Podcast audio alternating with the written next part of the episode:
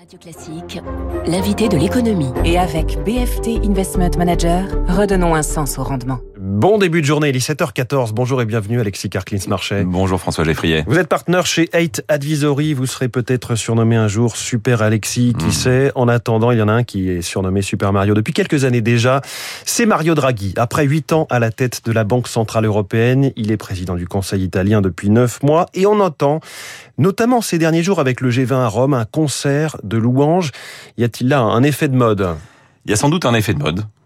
Euh, ce qui est certain, c'est qu'on parlait de l'Italie il y a encore quelques mois comme du pays malade de l'Europe et que quand on lit les titres de la presse ou qu'on écoute les commentateurs, c'est assez impressionnant. Euh, la presse parlait ce week-end à l'occasion de l'organisation du G20, qui a d'ailleurs été considéré comme très bien organisé. Italie is back, l'Italie est de retour.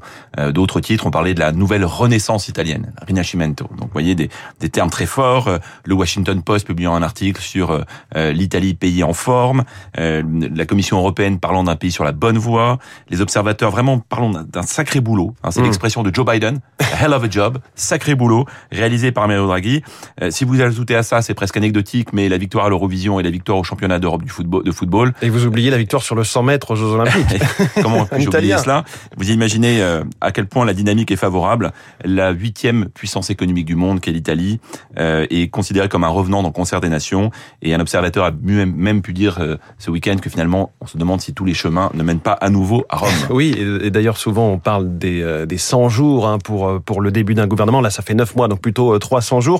Encore ce matin, l'analyse de la rédaction des Échos était titrée « L'Italie, le laboratoire de l'Europe de la relance ». Alors, Alexis Carclins-Marchais, est-ce que tout cela est mérité finalement? Il y a, je crois, une réussite euh, évidente, euh, même si en neuf mois ça passe, euh, ça passe vite, mais c'est encore très court. Euh, Mario Draghi a apporté, a changé l'Italie sur au moins trois dimensions. Euh, depuis qu'il est au Palazzo, Chigi, donc le, siège du, Conseil italien, euh, d'abord sur le plan international, euh, Mario Draghi a restauré une forme de prestige de l'Italie. Euh, c'est une personnalité qui est très connue, mais évidemment 74 ans, donc très expérimenté, directeur général du Trésor italien, ancien gouverneur de la Banque d'Italie, ancien bien sûr président de la Banque centrale européenne de 2011 à 2019, passé par le prestigieux MIT. Il a cette notoriété internationale, il a imposé une forme de d'attitude internationale que euh, les puissants du monde regardent avec euh, une forme de, de bienveillance. Euh, c'est un réformateur, il apparaît comme un, un réformateur sans démagogie. C'est assez rare pour le souligner en Italie sur les dix dernières années. Mais ça, c'est sur le plan international. Mm. Ce qui nous intéresse ici aussi, c'est évidemment le plan économique. Et sur le plan économique, il a entrepris un nombre de réformes très importantes à marche rapide dans le domaine fiscal, dans le domaine des retraites, dans le domaine de la justice, dans le domaine du cadastre, sujet très important et très sensible en Italie. Vous savez qu'on considère qu'il y a plus de 1 million de bâtiments non déclarés aujourd'hui.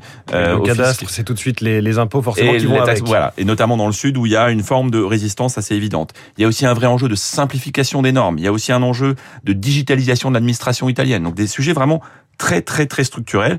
Et euh, de toute évidence, l'Italie est lancée sur cette euh, euh, sur ces programmes très très ambitieux. Il faut dire que l'Italie bénéficie du plan de relance italien, c'est le du plan de relance européen, pardon, c'est le principal bénéficiaire de ce plan de relance européen. Sur les 750 milliards, il y en a plus de 200 milliards sur 5 ans qui Mmh. sont pour l'Italie Là où la France en a 40. là où la France en a 40. Donc évidemment, ça permet de, de voir venir. Mais au-delà de ces simples euh, quelques centaines de milliards, il faut quand même souligner qu'en termes de confiance, Mario Draghi a ramené quelque chose euh, qui était suffisamment euh, puissant pour qu'aujourd'hui, quand on regarde tous les indicateurs macroéconomiques, François, ils sont vraiment très très bien orientés. C'est la croissance la plus forte de la zone euro avec la France, il faut le souligner. En tout cas, au-dessus des attentes du FMI ou de l'OCDE. Ce sont des investissements publics et privés qui sont à la hausse. Ce sont euh, des re- le rebond de la consommation et des exportations records. Ce sont encore des recettes fiscales en hausse. Ce sont encore euh, des notes des agents de notation qui remontent. Beaucoup, beaucoup de signaux très favorables. Mais je pense qu'il faut quand même encore souligner un dernier point de, de grande réussite, c'est sur le plan politique.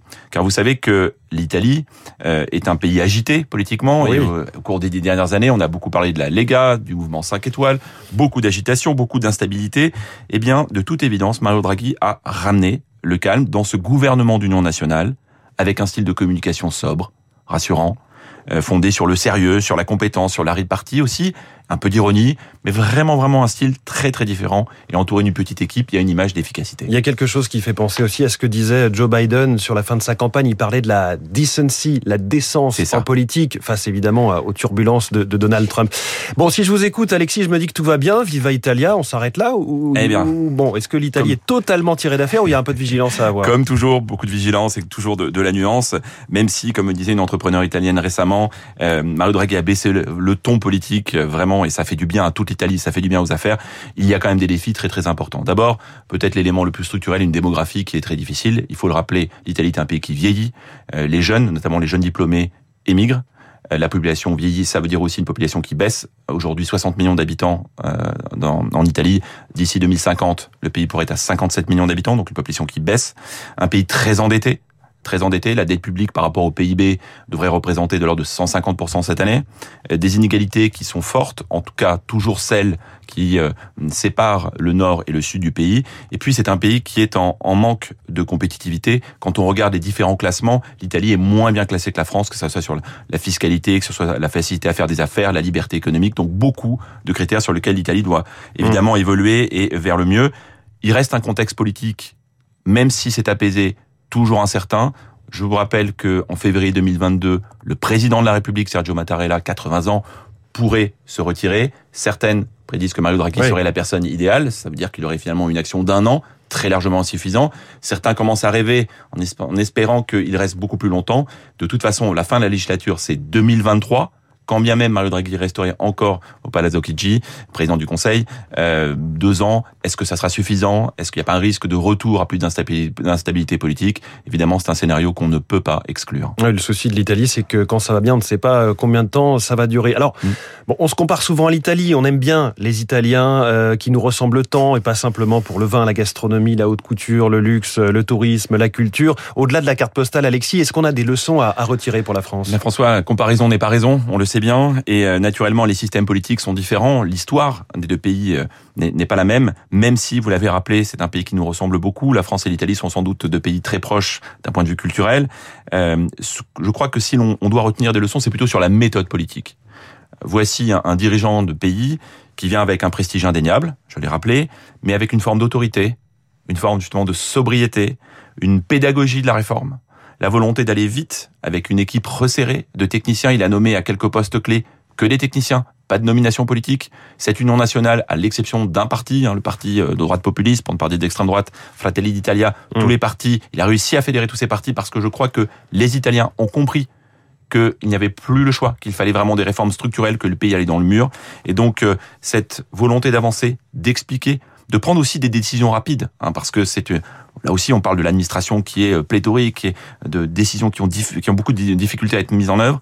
Eh bien, euh, il a su, depuis quelques mois, aller avancer, notamment grâce à des décrets, pour que toutes les réformes qui ont été annoncées soient mises en œuvre le plus rapidement possible. Je retiens notamment la, la pédagogie de la réforme. C'est peut-être parfois ce qui manque euh, en France? Oui, avec sans doute aussi une forme de sobriété, d'une parole rare. Il y a quelques conférences de presse, il y a très peu de prise de parole publique. Et finalement, je crois que ça fait du bien à toute l'Italie et à l'ensemble euh, des citoyens qui voient un pays beaucoup plus apaisé qu'il ne le fut il y a encore quelques mois.